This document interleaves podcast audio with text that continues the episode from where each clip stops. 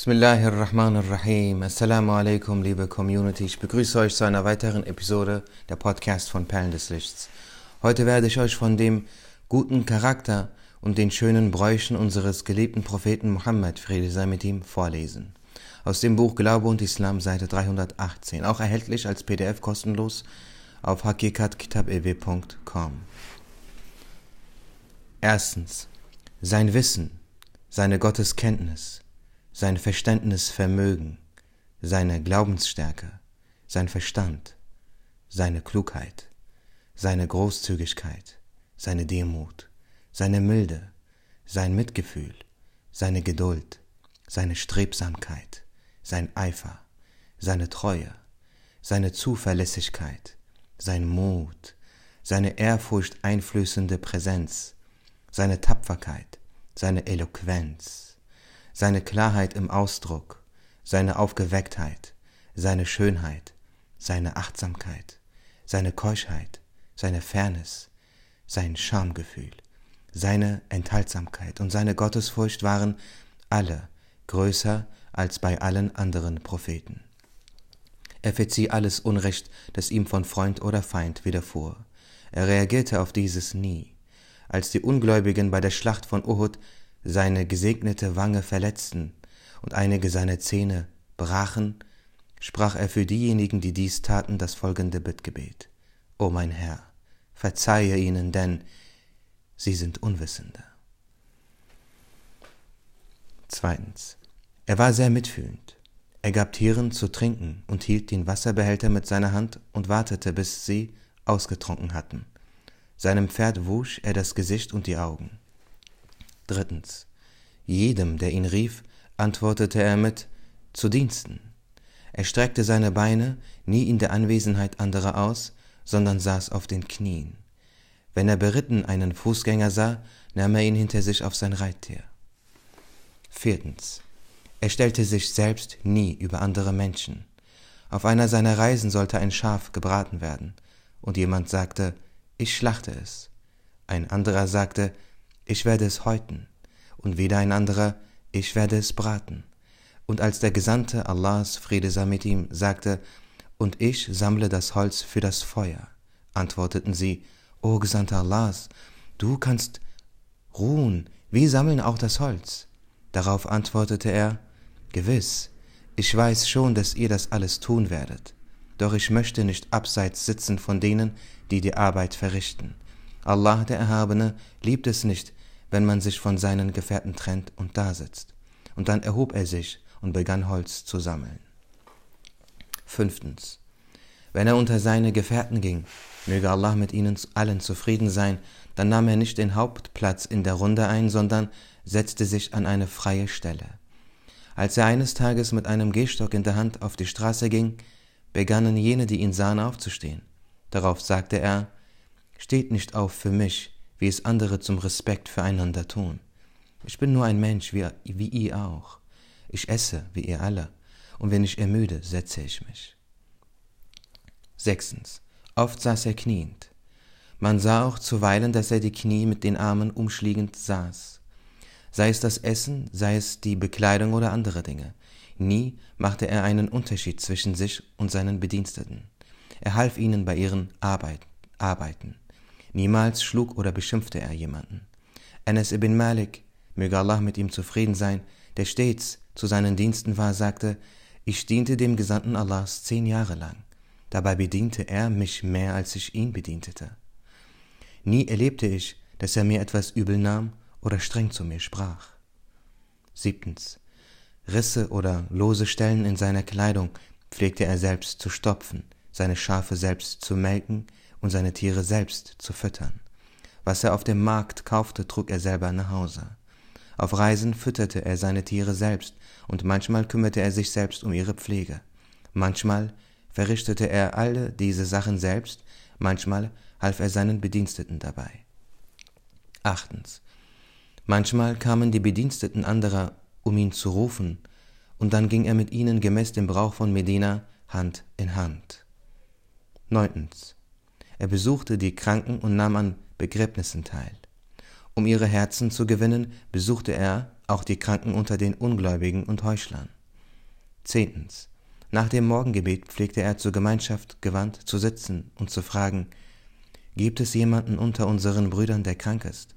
Wenn ja, dann lasst uns ihn besuchen gehen. Wenn es keine Kranken gab, fragte er, Gibt es jemanden, der einen Verstorbenen hat? Wenn ja, dann lasst uns beim Begräbnis helfen. Wenn ein Begräbnis anstand, half er bei der Waschung des Toten, bei seiner Einwicklung und in das Leichentuch, verrichtete das Totengebet und begleitete den Verstorbenen bis zu seinem Grab. Wenn es keinen Verstorbenen gab, sagte er, wenn jemand einen Traum hatte, dann möge er ihn erzählen, damit wir ihn hören und deuten können. Elftens. Wenn er jemanden von seinen Gefährten drei Tage lang nicht sah, fragte er nach ihm. Hatte sich dieser auf eine Reise begeben, dann bat er um Gutes für ihn. Befand er sich in der Stadt, dann besuchte er ihn. Es gibt diese Geschichte, ich kann mich nicht genau erinnern. Unser Prophet hatte von seinem Vetter Ali radiallahu anh etwas Geld geliehen. Ich glaube zwei Silberstücke, um Dinge einzukaufen. Am Markt sah er ein Mädchen. Dieses Mädchen war am Weinen. Er sagte, mein Kind, wieso weinst du? Sagte, ich bin die Bedienstete eines Juden. Er schickte mich los, um Dinge einzukaufen, aber ich habe die, ich habe, ich habe, ich habe es verschüttet. Unser Prophet gab ihm ein Silber, gab ihr ein Silberstück und sie kaufte sich Neues. Dann war sie aber immer noch betrübt und er fragte, was ist los? Sie sagte, jetzt bin ich aber zu spät und ich fürchte, dass er mich schlagen wird. Unser Prophet sagte, ich begleite dich. Und so klopfte es an der Tür des Juden. Er sagte, wer ist da? Und er hörte die Antwort, Mohammed, sallallahu alaihi wasallam. Er öffnete die Tür und sagte, was kann ich für Sie tun? Das, das spielt sich in Medina ab, meines Wissens. Und in Medina stehen alle unter dem Befehl unseres Propheten. Und der Jude war entsprechend äußerst überrascht. Unser Prophet sagte, schlage sie nicht und schimpfe nicht mit ihr, weil sie zu spät kam. Und der Jude konnte das alles erstmal gar nicht verarbeiten. Sie begleiten meine Bedienstete, damit ich nicht mit ihr schimpfe. Darauf sagte der Jude, ich bezeuge, es gibt keinen Gott außer Allah und ich bezeuge, du bist sein Gesandter. Sallallahu alaihi wasallam.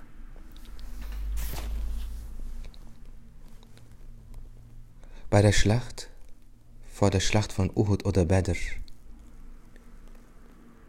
hatte unser Prophet mit seinem Gehstock die Soldaten ganz leicht berührt um ihnen ihre Position zu weisen und die Reihen mobilisierte an sich zu rücken.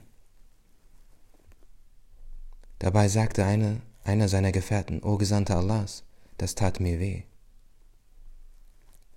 Und als mein Recht möchte ich das jetzt auch bei ihnen tun. Und alle waren überrascht, schockiert. Meint er das ernst? Unser Prophet sagte, wo hat es dir wehgetan? Der Mann sagte, an meinem Bauch. Da haben sie mich mit ihrem Gehstock berührt. Unser Prophet öffnete seinen Bauch und sagte, so tue mir das Gleiche. Der Mann nahm das Gehstock, aber dann ließ er es wieder los und küsste seinen Bauch. Unser Prophet sagte, wieso hast du das getan? Er sagte, meine Absicht war es nur, die Gelegenheit zu haben, euren gesegneten Bauch zu küssen. Elftens, äh, nee, zwölftens. Wenn er auf der Straße einem Muslim begegnete, dann grüßte er als Erster. Dritten, dreizehnten. Er ritt auf Kamelen, auf Pferden, auf Maultieren und auf Eseln, und zuweilen ließ er jemanden hinter sich sitzen. Unser Prophet sagte auch, ich bin der von Isa, prophezeite, Prophet. Sallallahu alaihi wasallam. 14. Er bediente seine Gäste und seine Gefährten und sagte, der Herr, der Ranghöchste eines Volkes, ist derjenige, der ihnen dient. 15. Niemals lachte er schallend laut. Er zog es vor, still zu lächeln.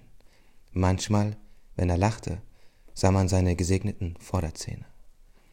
16. Er wirkte stets nachdenklich, etwas traurig und war sparsam mit Worten. Wenn er sprach, dann leitete er seine Worte mit einem Lächeln ein. 17. Er sprach nie unnötig und unsinnig. Wenn erforderlich, dann sprach er kurz, sinnvoll, eindeutig und klar. Manchmal wiederholte er das Gesagte dreimal, damit es gut verstanden werde. Manchmal wiederholte er das Gesagte dreimal, damit es gut verstanden werde. Manchmal wiederholte er das Gesagte dreimal, damit es gut verstanden werde. Hiermit habe ich ihm nachgemacht. Denn was Allah der Erhabene liebt, ist das, was er getan hat. Und entsprechend sind die Taten, die bei Allah geliebt sind, jene, die man ihm gleich tut. In dem Sinne sagt Imam al-Rabbani, die Sunna unseres Propheten ist Mardiyullah, ist das, womit Allah zufrieden ist, die Taten und Gewohnheiten unseres geliebten Propheten. 18. Er scherzte mit Fremden wie Bekannten, mit Kindern wie alten Frauen und seinen ähm, weiblichen Verwandten. Doch all dies führte nie dazu, dass er Allah den Erhabenen auch nur einen Augenblick vergaß. 19. Aufgrund seiner ehrerbietigen Präsenz konnte ihm niemand ins Gesicht schauen. Einmal kam jemand, um mit ihm zu sprechen, und als er ihm ins Gesicht blickte, erzitterte er daraufhin. Der Gesandte Allahs, Friede sei mit ihm, sprach, Sei ungezwungen, ich bin kein König und kein Tyrann. Ich bin der Sohn einer armen Frau, die getrocknetes Fleisch aß. Der Mann verlor darauf seine Angst und trug sein Anliegen vor. Dies, und liebe Geschwister, liegt nicht an seinem Aussehen, sondern an seiner Präsenz. Sein Gesicht war rund wie der Mond, leuchtend wie der Mond, leicht, leicht rosa angehaucht. Seine Wimpern waren lang, seine Finger waren weich und lang. Er war der schönste Mensch, den die Erde je gesehen hat.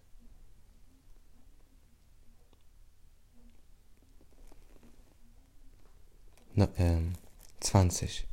Er hatte keine Wächter oder Pförtner. Jeder konnte ohne Mühe zu ihm kommen und sein Anliegen vortragen. 21. Er war sehr schamvoll.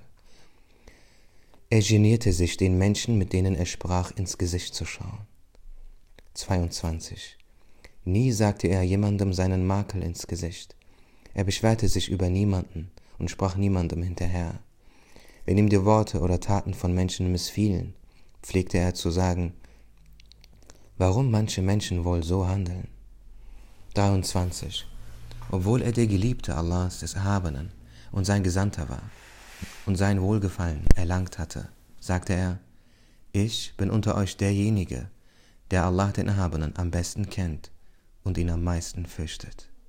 Er sagte auch, wenn ihr gesehen hättet, was ich sah, dann würdet ihr wenig lachen und viel weinen. Wenn er am Himmel eine Wolke erblickte, sagte er, O mein Herr, bestrafe uns nicht mit dieser Wolke. Wenn ein Wind wehte, sagte er, O mein Herr, schicke uns einen gesegneten Wind. Wenn es donnerte, sagte er, O mein Herr, töte uns nicht mit deinem Zorn, vernichte uns nicht mit deiner Strafe, schenke uns vielmehr Wohlbefinden. Wenn er im Gebet stand, konnte man einen Laut aus seiner Brust hören wie bei, wie bei jemandem, der weinend seufzt. So war es auch, wenn er den edlen Koran rezitierte. Liebe Geschwister, meine Geschirrspülmaschine ist jetzt sehr laut geworden. Ich danke euch für eure Zeit und dafür, dass ihr zugehört habt. Möge Allah, der Erhabene, uns seine Fürsprache am jüngsten Tag zuteil werden lassen. Sallallahu alaihi wasallam.